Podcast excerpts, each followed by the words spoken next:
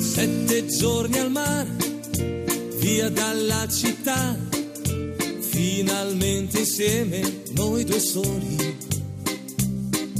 Sveglia accanto a te, poi dopo il caffè, passeggiate mano nella mano. Esta no es una semana cualquiera, con Luis Antequera. Ricche di magia, ogni posto è buono per un bacio. Cento baci e più, sotto al cielo blu, sulla bianca sabbia a piedi nudi. Bella come sei, dolce quando vuoi, con la bronzatura che ti dona più che mai. Non aver paura,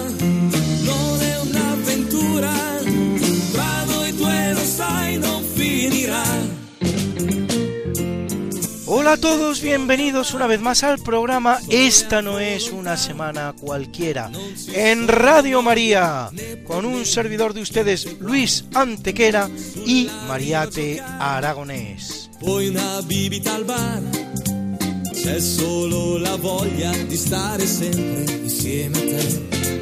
Y bien, Luis, ¿qué semana nos ocupa hoy? Hoy, Mariate, le damos un repaso a algunos de los hechos históricos ocurridos entre un 24 de febrero y un 2 de marzo, una semana que no es una semana cualquiera. Siete días, sette giorni, como dice nuestra sintonía, en los que han pasado a lo largo de la historia cosas que ni se imaginan nuestros oyentes, porque la historia es así, mejor y más fantástica que la más increíble de las fantasías. Comencemos pues. Pues allá vamos.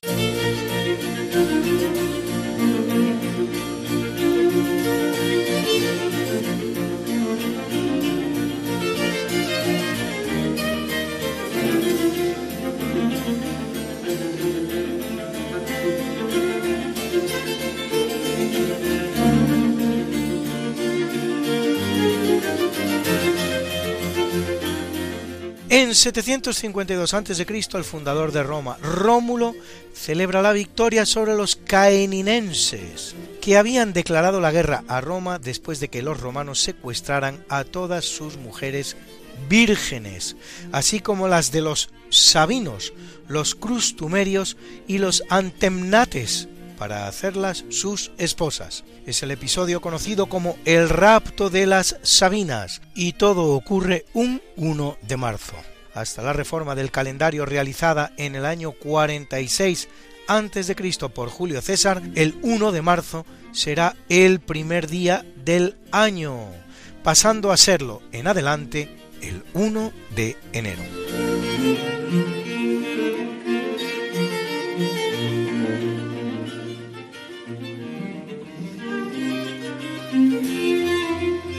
303 después de Cristo, Cayo Aurelio Valerio Diocleciano Augusto, generalmente conocido como Diocleciano, publica el primero de los varios edictos de eliminación del cristianismo que emitirá, en el que además de buscarlos ordena la destrucción de sus iglesias y la quema de sus escrituras.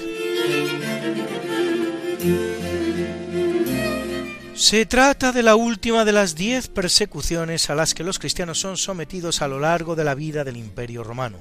Apenas 19 años después, el cristianismo es despenalizado por Constantino I el Grande y se inicia el camino hacia la completa cristianización del imperio.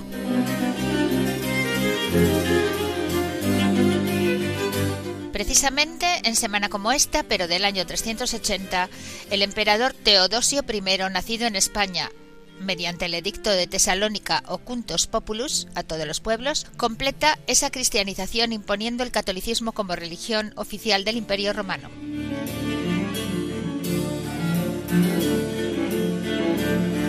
Curiosamente lo hará en la misma fecha, pero de 108 años más tarde, de que en 272 en Naissus, en la región de Dardania, cita en la actual Serbia, naciera el que será emperador romano entre 306 y 337, Constantino I el Grande, el mismo que en 313 despenalizará la religión cristiana y será el primer emperador romano en profesar dicha fe, aunque según todo apunta no se bautice hasta el mismo momento de su muerte.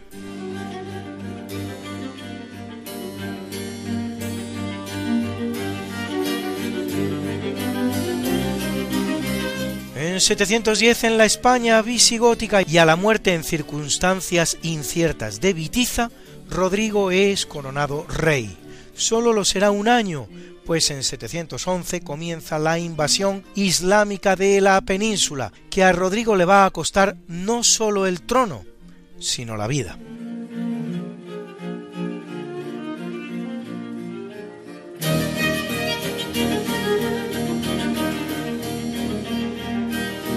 En 757, Isam I, hijo y sucesor de Abderramán I, se convierte en el segundo emir del Emirato de Córdoba. Tras realizar varias operaciones de botín llamadas saceifas contra los reinos cristianos, en 794 el Lutos recibe un escarmiento por parte de Alfonso II de Asturias.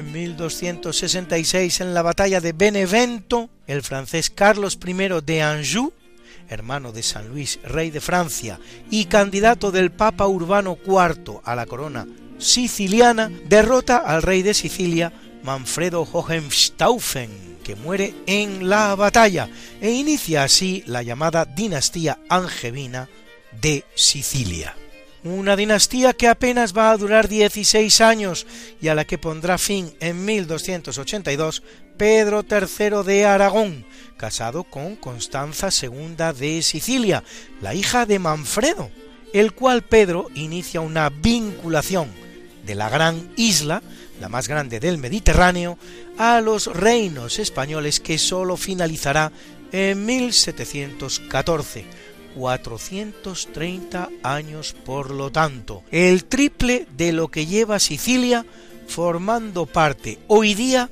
de la Italia unificada, y muy poco menos de lo que llevan unidas al día de hoy las distintas regiones españolas.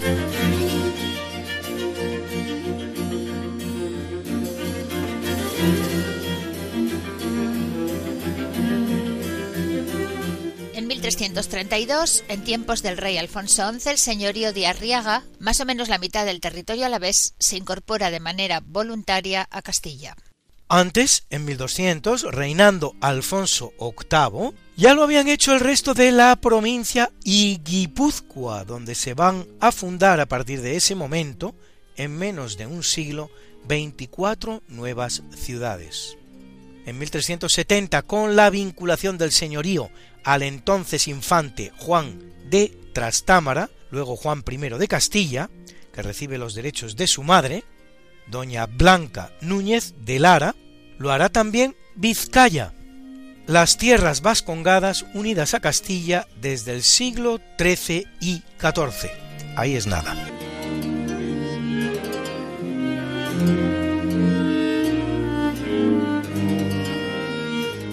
1476, Fernando el Católico vence en la batalla de Toro a Alfonso V de Portugal, partidario de Juana la Beltraneja, la supuesta hija de Enrique IV.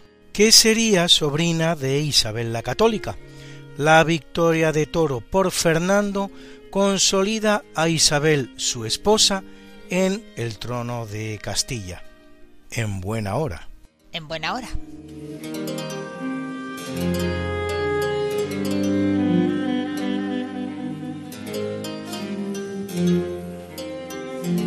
En 1498 en Alcalá de Henares, el cardenal Gonzalo Jiménez de Cisneros coloca la primera piedra de la Universidad Complutense, también conocida como Universidad Cisneriana o de Alcalá de Henares, que en 1836 se convertirá en la actual Universidad Complutense.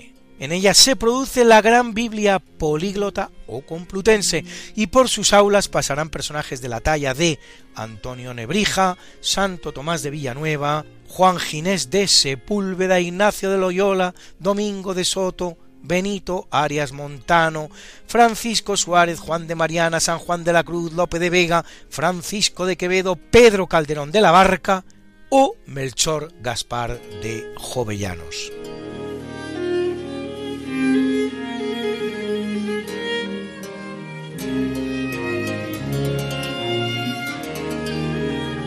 En 1498, en el transcurso de su primer viaje a la India, el navegante portugués Vasco da Gama llega a Mozambique, en aguas del Océano Índico.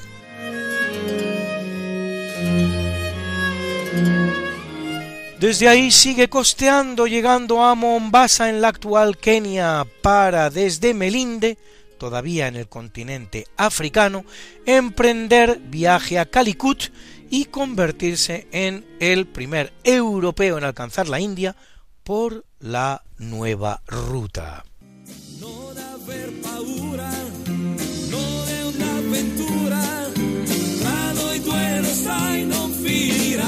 Esta no es una semana cualquiera. Con Mariate Aragonés y Luis Antequera. La historia como es no como nos gustaría que fuera.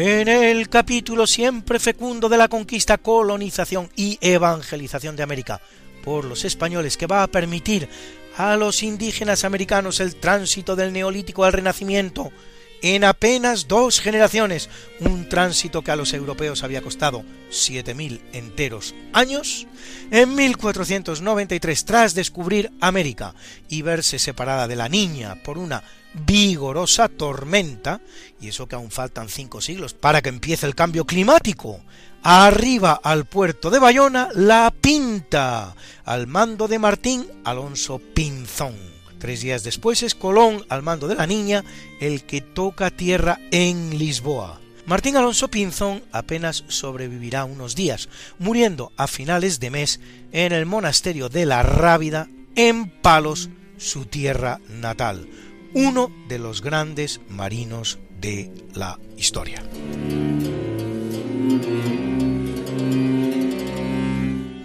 1503, en la costa de Veraguas, en Panamá, Cristóbal Colón funda Santa María de Belén, la primera población española en territorio continental americano, la cual, al igual que le ocurriera a la primera ciudad española en América, el Fuerte Navidad, tendrá breve y aciago futuro, pues al poco de fundada es destruida por los indios del poderoso jefe local conocido como el Quimián.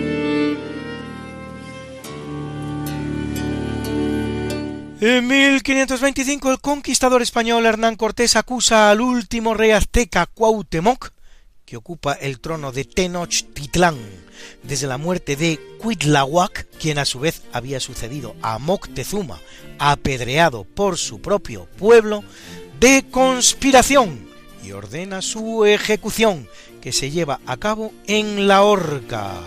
La leyenda negra acusa a los españoles de crueldad, como siempre, nada nuevo bajo el sol el mismo delito entre los ingleses, habría sido condenado a la pena del hanged, drawn and quartered, es decir, arrastrado, eviscerado y despedazado.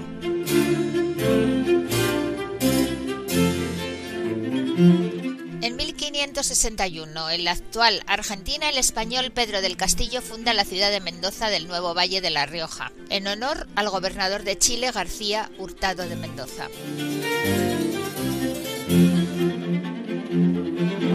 Y el mismo año, el explorador español Ñuflo de Chávez funda Santa Cruz de la Sierra, la ciudad más poblada de la actual Bolivia, con millón y medio de habitantes.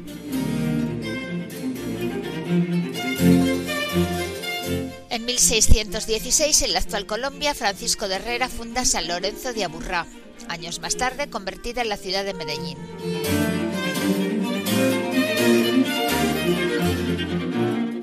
1807 el marino Alejandro Malaspina da cuenta al virrey de Buenos Aires de haber practicado un reconocimiento de la Tierra del Fuego y de la costa patagónica y explorado los ríos Santa Cruz y Gallegos.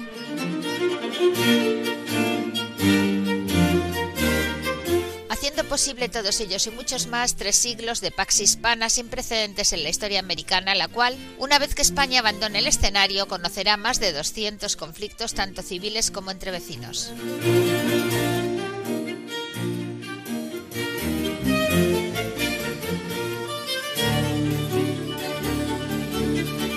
Es la fecha por antonomasia en la vida de ese gran español que fue el excelso emperador Carlos V, Carlos I de España, pero en modo alguno Carlos V de una Alemania que no existía entonces ni siquiera como concepto literario.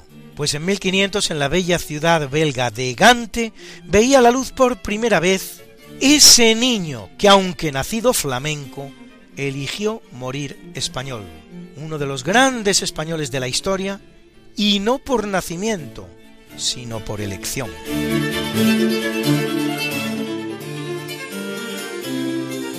En 1525, Carlos derrota a las tropas de Francisco I en la batalla de Pavía y apresa al monarca francés, concluyendo así la primera guerra de Italia con la conquista del milanesado.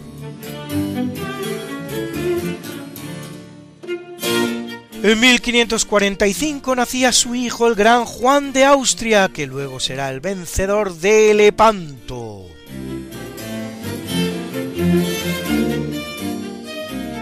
Y en 1557 en Bruselas entrega a su hermano Fernando, nacido en Alcalá de Henares, el cetro imperial y se retira al monasterio de Yuste, donde moriría un año después.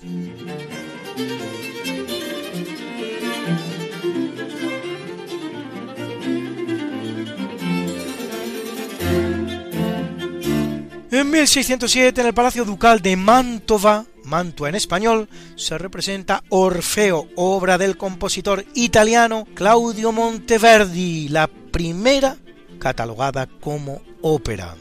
Lo que van a escuchar es su obertura que sirve también para presentar uno de los festivales de música clásica más importantes del mundo, los Proms de la BBC, cuyo nombre completo sería The Henry Wood Promenade Concerts presented by the BBC, ciclo de conciertos diarios que tienen lugar desde mediados de julio hasta mediados de septiembre cada año en el Royal Albert House de Londres.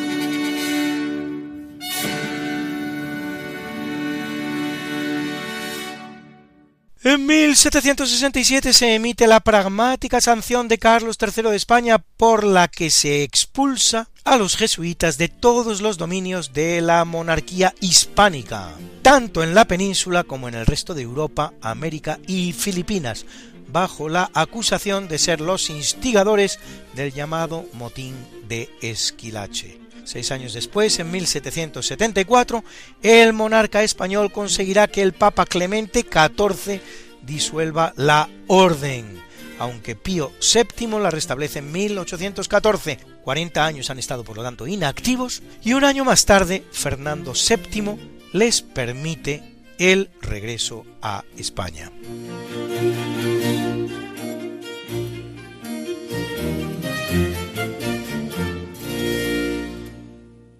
Lo que han oído ustedes hasta el momento es el Brandenburg Concerto número 6 en si bemol mayor de Johann Sebastian Bach.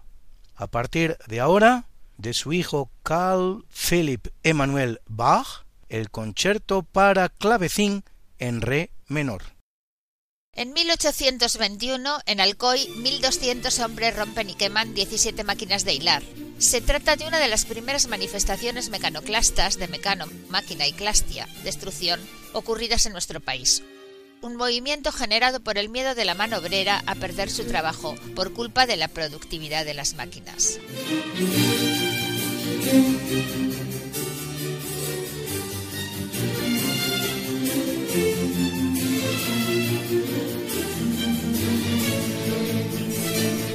Volviendo al ámbito de las exploraciones españolas por todo el planeta, en 1843 una expedición hispana realiza la ocupación efectiva de la isla de Fernando Po en Guinea Ecuatorial, que España había recibido en 1778 de Portugal mediante el Tratado de El Pardo, momento a partir del cual pasa a engrosar el virreinato del Río de la Plata, es decir, la actual Argentina.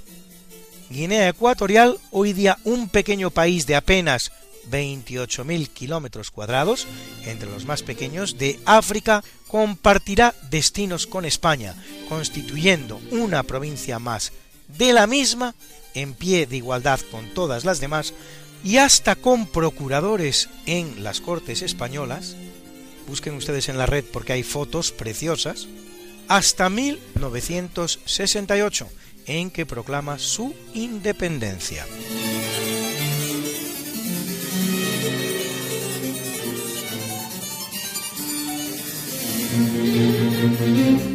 En 1896, el físico francés Henri Becquerel descubre una propiedad nueva de la materia, la llamada radiactividad natural, esto es, la que existe en la naturaleza sin la intervención humana.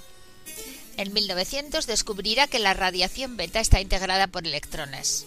En 1901 que el radio se podía utilizar para destruir tumores. Y por todos estos hallazgos recibirá en 1903 el premio Nobel, junto a los esposos Curie, descubridores del radio, uno de los elementos con mayor radiactividad existente en el planeta.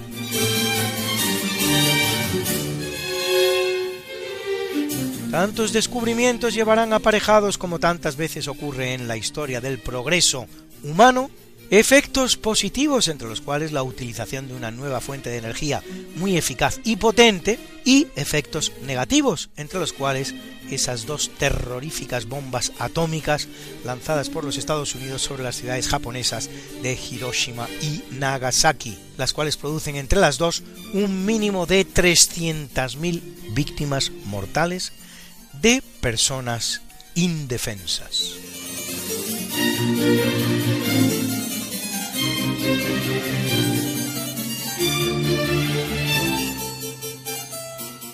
1917 el Servicio de Inteligencia británico intercepta un telegrama de Arthur Zimmermann, ministro de Asuntos Exteriores alemán, en el que pide a México entrar en guerra contra Estados Unidos. Es el famoso telegrama Zimmermann que se convierte en la espita que decide a los Estados Unidos a entrar en la Primera Guerra Mundial.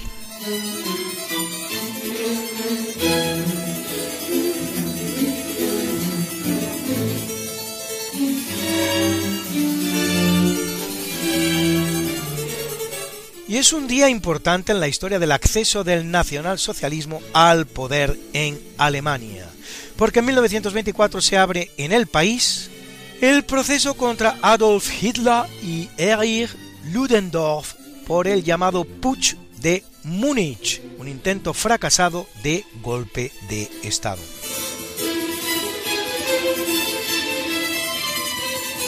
Once años después, y contra lo que el Tratado de Versalles, firmado al finalizar la Primera Guerra Mundial, establecía, el mismo Adolf Hitler, ya en el poder y con la ayuda de Hermann Göring, organizaba la moderna Fuerza Aérea de la Alemania nazi, la temible Luftwaffe.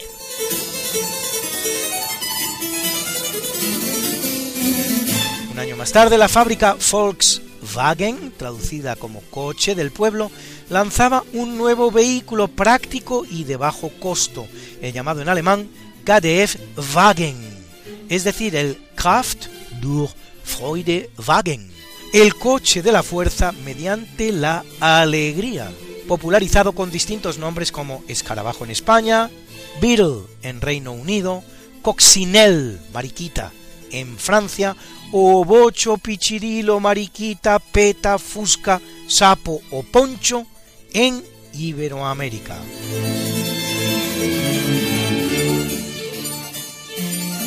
En 1933 el Reichstag, sede del Parlamento alemán en Berlín, arde pasto de las llamas. El gobierno de Hitler atribuirá la autoría al Partido Comunista y cuatro días más tarde proclama el estado de emergencia.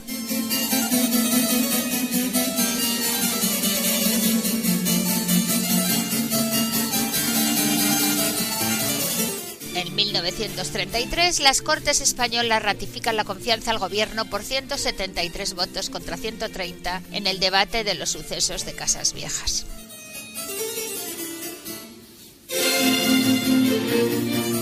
En Casas Viejas, pueblo gaditano que hoy conocemos como Benalup, el gobierno de Manuel Azaña, apoyado por el Partido Socialista Obrero Español PSOE y otras agrupaciones socialistas y republicanas, daba instrucciones de reprimir la revuelta anarquista a toda costa, lo que deja como resultado el asesinato de 19 hombres, una mujer y un niño.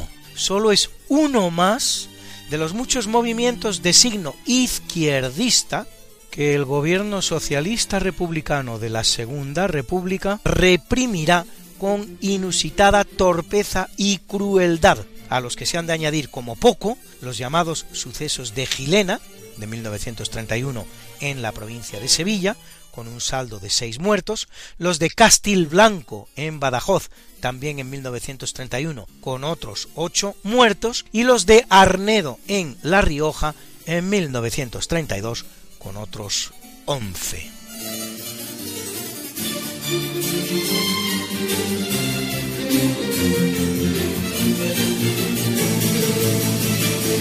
En 1953 el tirano soviético Joseph Stalin, que viene gobernando la Unión Soviética con mano de hierro desde la muerte de Lenin, acontecida en 1924, casi 30 años pues, sufre un ataque cerebrovascular del que fallecerá cuatro días después. Una película titulada La muerte de Stalin, que recomendamos vivamente a ustedes, retrata perfectamente el ambiente tragicómico en el que se produce el óbito.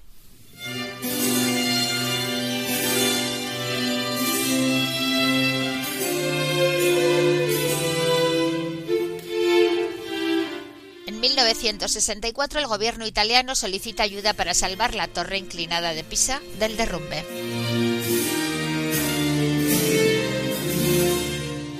Ya desde su propia construcción en el siglo XII en un suelo muy blando, la torre de la catedral había comenzado a inclinarse.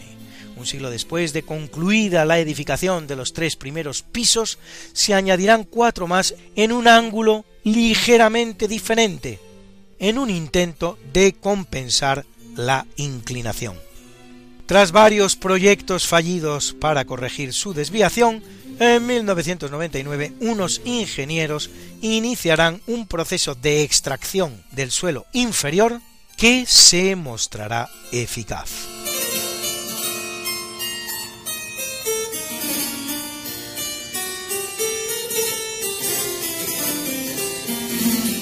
Y esta es la semana en la que se producen los años bisiestos, como de hecho lo fue 2020, un término bisiesto que deriva de la expresión en latín bis sextus dies ante calendas marti, repítase el sexto día antes del primer día del mes de marzo, que correspondía a un día extra que en el calendario juliano se intercalaba entre el 23 y el 24 de febrero y en el gregoriano al final del mes de febrero.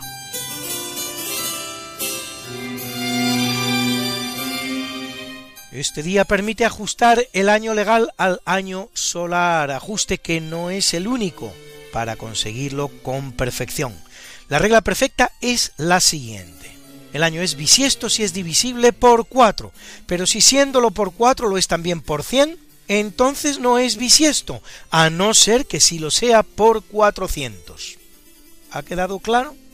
Esto implicará que el año 2100 siendo divisible por 4, no será bisiesto por ser divisible también por 100, pero no por 400. El año 2000, en cambio, sí lo fue, por haber sido divisible tanto por 4 como por 100 como por 400.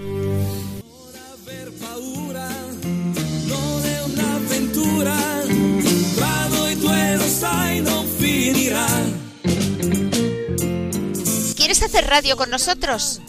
Si conoces algún suceso histórico que te parezca particularmente interesante y quieres compartirlo en nuestro programa, no dejes de hacerlo.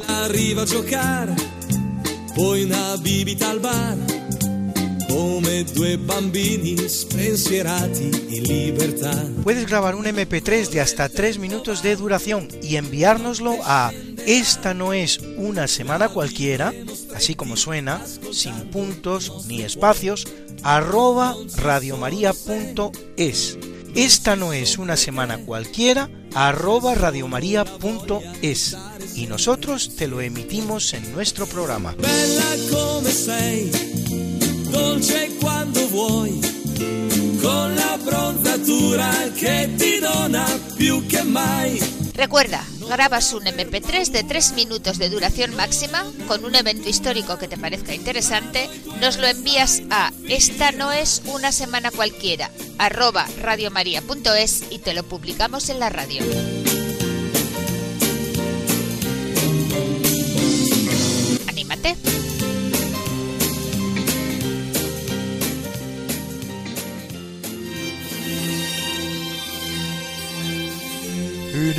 Capítulo del natalicio en 40 después de Cristo en Bilbilis, la actual Calatayud, en la entonces Hispania tarraconense, nace el gran poeta hispano-romano Marco Valerio Marcial, autor de los epigramas, poemas satíricos con final inesperado, y también del Liber Spectaculorum, la obra que mejor describe los juegos circenses romanos.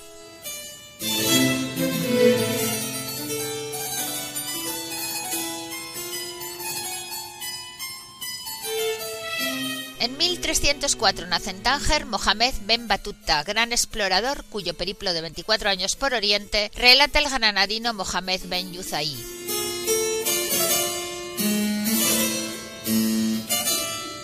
Es la obra conocida como La Rila, el retrato más fiel de esa época que existe de la parte del mundo que Batuta recorrió, norte y centro de África, sur y este de Europa, Próximo Oriente, India, Asia Central, sureste asiático y China, en un viaje aún mayor que el que hiciera algo menos de un siglo antes Marco Polo.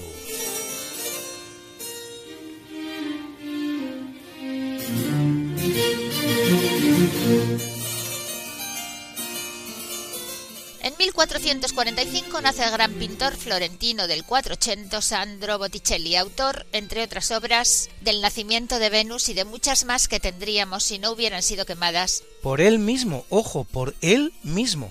En la llamada Hoguera de las Vanidades, que organizará en 1497 el fraile florentino Girolamo Savonarola, que proclamaba la condición pecaminosa del arte y el próximo advenimiento del fin del mundo.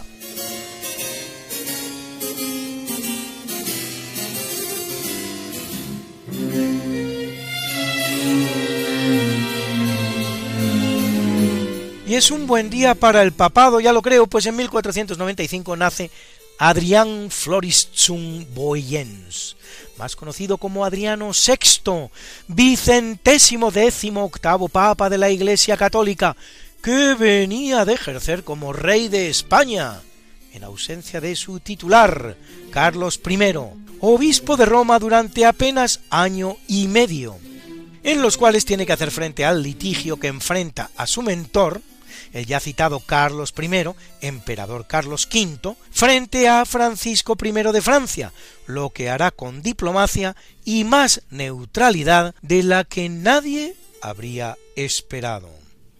Un gran papa como todo lo que venía entonces de España.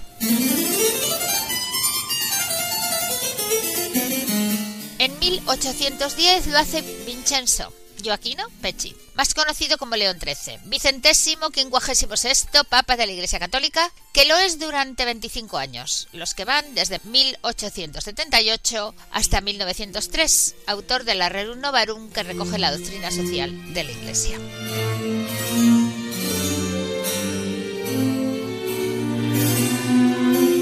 Y en 1876 lo hace Eugenio María Giuseppe Giovanni Pacelli, más conocido como Pío XII, vicentésimo sexuagésimo papa de la Iglesia Católica, que lo es casi 20 años, entre 1939 y 1958, durante los cuales descubre la tumba del apóstol Pedro en las criptas vaticanas y tendrá que hacer frente al terrible conflicto que supone la Segunda Guerra Mundial y el Holocausto judío, escondiendo en el Vaticano a la mitad de la comunidad hebrea de Roma, unos 5.000 judíos.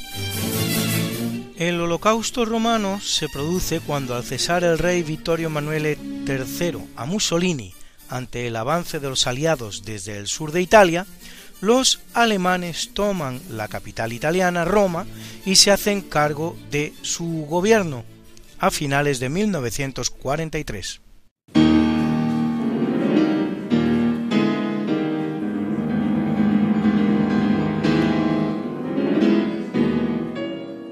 En 1810 nace el polaco Frédéric Chopin, pianista y compositor del período romántico que pasa los mejores momentos de su vida, los que compartió con su amada George Sand, en España, concretamente en la isla de Mallorca, en la preciosa ciudad de Valdemosa, a quien debe la humanidad, entre muchas otras obras, esta maravillosa polonesa heroica que hoy forma parte de nuestra banda sonora.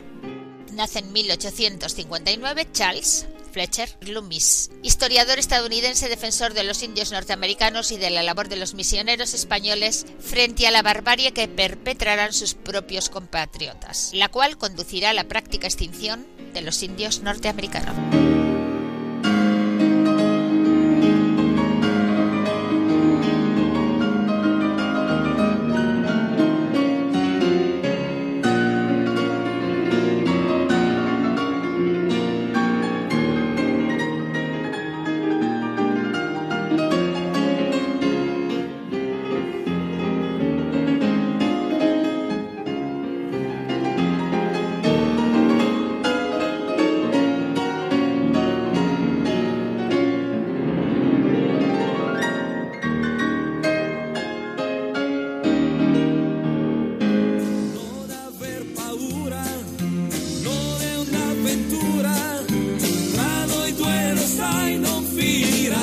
Esta no es Una semana cualquiera. con Mariate Aragonés Y Luis Antequera. la historia como es. Y no como nos gustaría que fuera.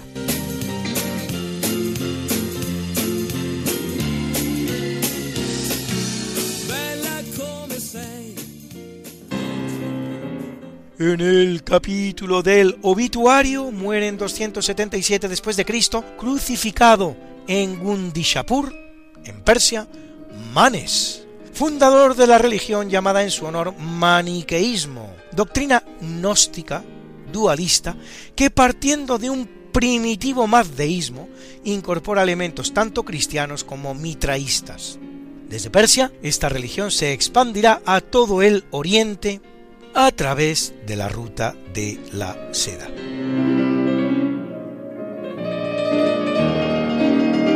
En 628 muere asesinado probablemente por orden de su hijo Cosroes II, emperador del vasto imperio persa de los sasánidas, que abarca Irán, Irak, Armenia y Afganistán, el cual arrebata además a los bizantinos Damasco y Jerusalén, de donde se lleva como botín la reliquia de la Veracruz, hallada tres siglos antes por la emperatriz Helena, la madre de Constantino.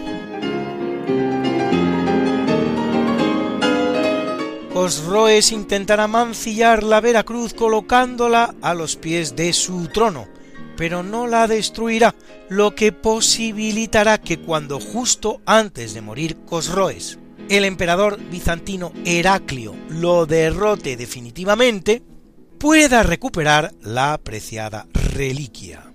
Dice la leyenda que cuando el emperador vestido con gran pompa quiso cargar con la reliquia fue incapaz de hacerlo, no consiguiéndolo hasta que se despojó de todas sus galas. Desde entonces ese día quedó reseñado como el de la festividad de la exaltación de la Santa Cruz.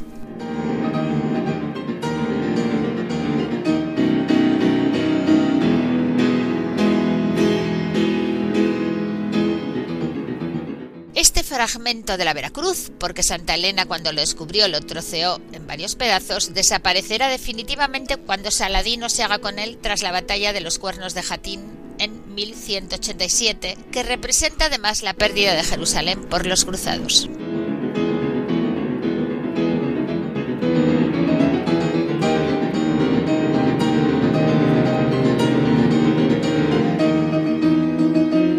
En 965 muere León VIII, centésimo trigésimo segundo Papa de la Iglesia Católica, que lo es entre 964 y 965, en pleno seculum obscurum de la Iglesia, así llamado tanto porque no se sabe mucho sobre él, como no menos por la corrupción en la que incurren las más altas magistraturas.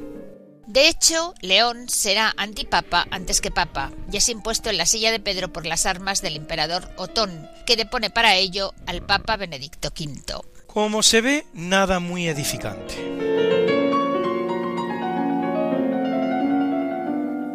Muere en 1695 hijo de Christoph Bach, fundador de toda una dinastía de grandes músicos, Johann Ambrosius Bach músico también de cuya obra, sin embargo, no nos llega nada, aunque sí de la de sus hijos, Johann Christoph, Johann Jacob y Johann Sebastian, el más grande de todos, de quien hemos estado escuchando su Brandenburg Concerto número 6 en si bemol mayor. De la familia Bach hemos escuchado también el concierto para clavecín en re menor obra de Carl Philipp Emmanuel, hijo de Johann Sebastian, nieto de Johann Ambrosius y bisnieto de Christoph Bach.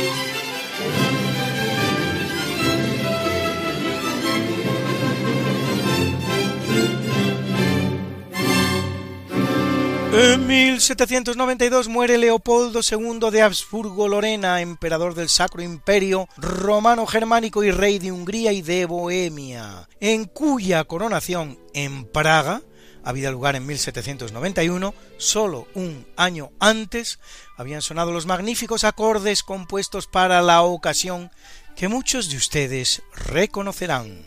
Obertura de La Clemenza di Tito, penúltima de las óperas compuestas por el gran Wolfgang Amadeus Mozart.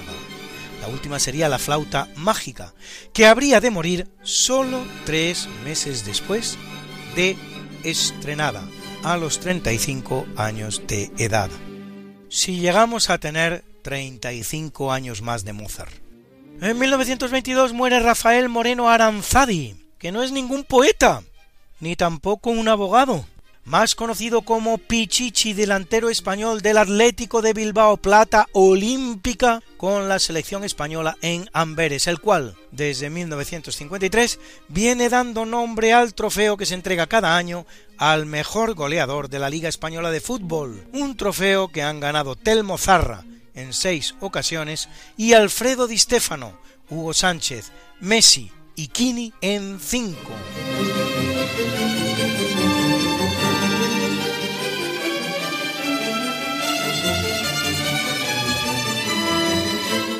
1941, exiliado en Roma tras ser destronado el 14 de abril de 1931 por un golpe republicano, subsiguiente a unas elecciones municipales convertidas en plebiscito sobre la monarquía y aun cuando sus resultados, nada concluyentes, incluso apuntan a una victoria monárquica, muere Alfonso XIII de Borbón, rey de España, desde su nacimiento en 1886. 45 años de reinado que lo convierten en el rey que más ha permanecido en el trono español, aunque solo 29 efectivos, el resto bajo la regencia de su madre, la reina María Cristina. Conocida por ello precisamente como la reina regente, así, sin más.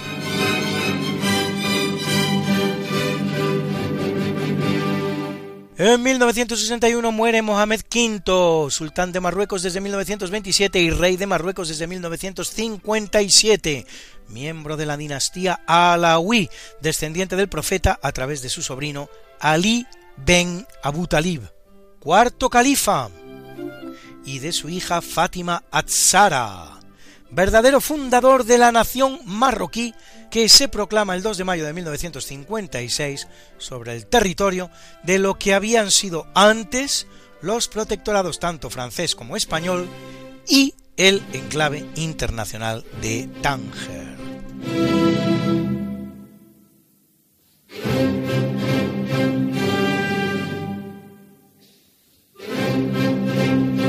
Y hoy en nuestro buzón del oyente nos encontramos este mensaje de José Luis Sevillano, que nos habla de un suceso reciente, el asesinato del concejal Miguel Ángel Blanco por la banda terrorista ETA. Recuerdo que cuando se supo la noticia del secuestro y las condiciones que exigía la banda para su liberación, hubo una reacción de toda la sociedad española en un intento desesperado por salvar la vida de este joven. Un joven que su único pegado fue estar en el sitio equivocado en el momento equivocado. Como hemos bien sabido, ETA cumplió su amenaza y todos pudimos ver la angustia primero y la desolación después de una familia que se vio superada por los acontecimientos. El infortunado Miguel Ángel estaba condenado de antemano, porque la condición que ponían los terroristas no podía ser aceptada por el Estado. Cualquier síntoma de flaqueza sería una victoria por los asesinos, y además representaría un peligrosísimo precedente. Y eso lo sabían de sobra los terroristas. Así que su propósito no era la negociación, sino el asesinato.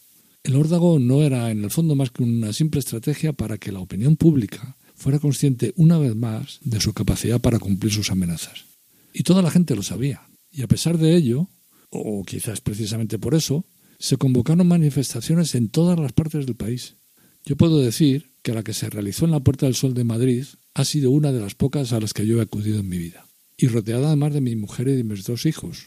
Mi propósito era que ellos, que sabían lo poco dado que su padre era participar en actos multitudinarios, valoraran especialmente que este caso era diferente. Y si alguna vez había un motivo para manifestarse, el momento era ese.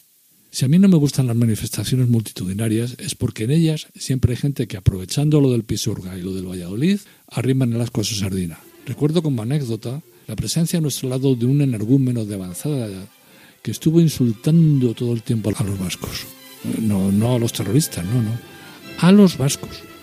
Su único argumento era que en la guerra, en nuestra guerra civil, eran los más cobardes y huían o se escondían cuando se producían los combates cuerpo a cuerpo. Esta pequeña anécdota refleja claramente la opinión que había por entonces fuera del País Vasco, cuando justamente se tomaba la parte por el todo. Recuerdo también otra anécdota que demuestra la repercusión internacional que tuvo el acontecimiento. La noticia del asesinato de Miguel Ángel se hizo pública un sábado de verano a primera hora de la tarde. Y al día siguiente yo volaba junto con mi familia en mi primera visita a Nueva York. Como mucha gente sabe, es grande el número de taxistas de habla hispana al frente de muchos de aquellos típicos coches amarillos, los Yellow Cabs, que les llaman. Bueno, pues a nosotros nos tocó en suerte. Y este hombre, al ver por nuestro idioma de dónde veníamos, sacó de inmediato la conversación. Y él, tan lejos aparentemente, nos manifestó algo que aún recuerdo perfectamente. Que la asistencia de la banda duraría mientras tuvieran el apoyo de la gente de la calle. La inmensa mayoría de gente que aún sin pertenecer a ETA ni a su ideología, eran corresponsables del conflicto con su silencio, con su indiferencia o, en definitiva, con su mirar para otro lado. Termino con mi opinión de que el asesinato de Miguel Ángel Blanco fue un gran error estratégico por parte de ETA. Sí, porque aquello fue un antes y un después, y a partir de ahí la propia sociedad vasca cambió su actitud frente a los asesinos, y poco a poco empezó a faltarles el apoyo popular del que disfrutaron durante los años de plomo. Gracias, José Luis. Efectivamente, todos los que vivimos ese momento angustioso de nuestra historia reciente, tenemos una idea clara de lo que estábamos haciendo cuando se anunció por la radio, por la televisión, el atroz asesinato de Miguel Ángel. Descanse en paz. Y llegados a este punto de nuestro programa no nos queda sino despedirnos presentando la música que hoy nos ha acompañado, que no ha sido otra que la de Claudio Monteverdi, esa ópera maravillosa Orfeo, su obertura, interpretada por The Monteverdi Choir y por el English Baroque Soloists, dirigidos por Sir John Eliot Gardiner. Y también la de Frédéric Chopin, su polonesa heroica en la bemol mayor interpretada por el pianista chino Lang Lang. Y también la de Wolfgang Gottlieb Mozart, la Clemenza di Tito, maravillosa ópera cuya obertura nos ha acompañado hoy también, interpretada por la Vina Filarmónica o Filarmónica de Viena, dirigida en este caso por Riccardo Mutti. También el Brandenburg Concerto número 6 en si bemol mayor del inimitable Johann Sebastian Bach, que interpretaba la orquesta Mozart de Claudio Abbado, y también la música de Carl Philipp Emanuel Bach, CPE Bach, el concierto para clavecín en re menor, interpretada en este caso por el Collegium Musicum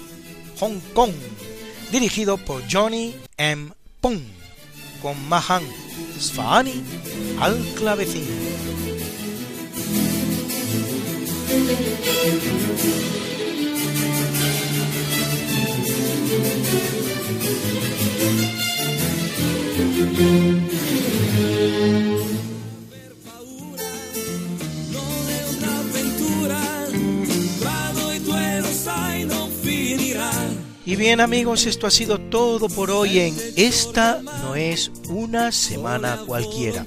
El programa de Radio María en el que te contamos la historia como es y no como nos gustaría que fuera. Esperamos que lo hayas pasado bien conociendo un poco mejor nuestra historia, la de la Iglesia, la de España, la del mundo, la de la humanidad en definitiva, que eso es lo que somos todos parte de la misma humanidad. La vivremo stretti ascoltando i nostri cuori. Non ci sono se, non ci son perché. C'è solo la voglia di stare sempre insieme a te. Bella come sei, dolce quando vuoi, con la bronzatura che ti dona più che mai non aver paura, non è un'avventura, tra noi due lo sai, non finirà. Esta no es una semana cualquiera, a que teníamos razón. La historia, ¿cómo es? Y no como nos gustaría que fuera. Hasta el próximo programa. Se despiden de ti, Mariate Aragonés y Luis Antequera. Pero yo te veo muy pronto en el programa de Javier Ángel Ramírez, Diálogos con la Ciencia, el jueves a las 12 de la noche, o lo que es lo mismo, el viernes a las 0 horas, con nuevos episodios de nuestra apasionante historia. No te lo pierdas. Les hemos ofrecido en Radio María, esta no es una semana cualquiera con Luis Antequera y Mariate Aragonés.